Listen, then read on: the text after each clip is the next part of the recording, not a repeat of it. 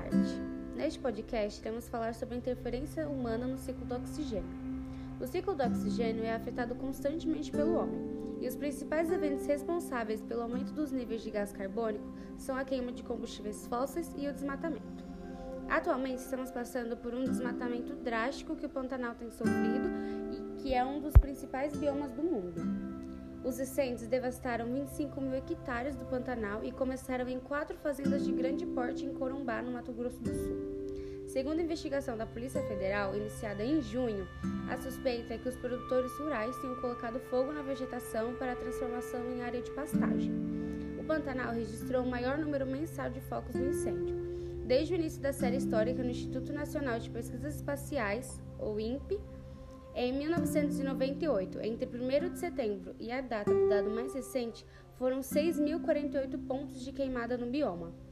Um decreto federal publicado em julho proibiu queimadas de qualquer tipo em todo o país por 120 dias. Conforme a Polícia Federal, havia gado em duas das quatro fazendas de Corumbá, onde os focos teriam começado. E a pergunta que fica é: por que o fogo se alastrou tanto assim?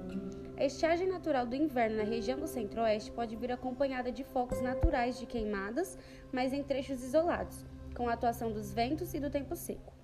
Os focos também podem aparecer perto do período chuvoso, com a ação de raios e outros fenômenos naturais.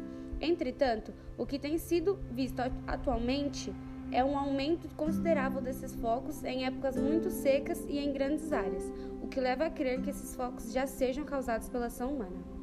E quais as consequências disso? As consequências da queimada em excesso no Pantanal são graves, em especial para a fauna e flora.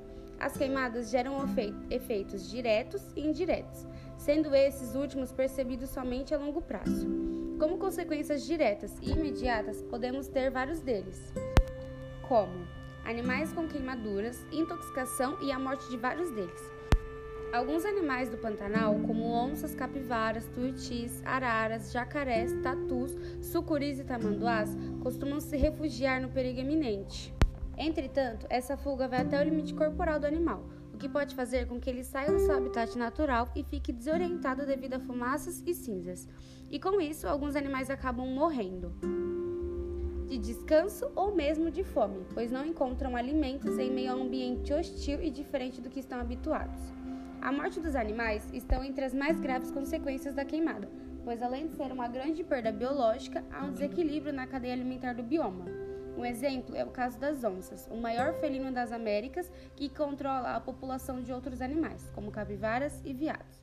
Já as consequências a longo prazo estão relacionadas com os ecossistemas. As queimadas aumentam os níveis de poluição, o que pode ser diminuído com a presença de árvores. Mas, como as árvores queimadas, a poluição cresce, o que afeta não só a região pan pantaneira, mas várias outras adjacentes. As demais, da população que vive e sobrevive dos recursos do Pantanal, é também extremamente prejudicada. As cidades que abrigam o Pantanal sofrem com fumaça que encobre a região e que agrava problemas respiratórios e, de as demais doenças relacionadas com a péssima qualidade do ar. Outra grave consequência são as cinzas deixadas pelo, pelo fogo. Quando chegarem as primeiras chuvas, essas cinzas serão transportadas para os rios, e o que prejudicará ecossistemas aquáticos e também o consumo humano. Esses acontecimentos deixarão tristes marcas para todos.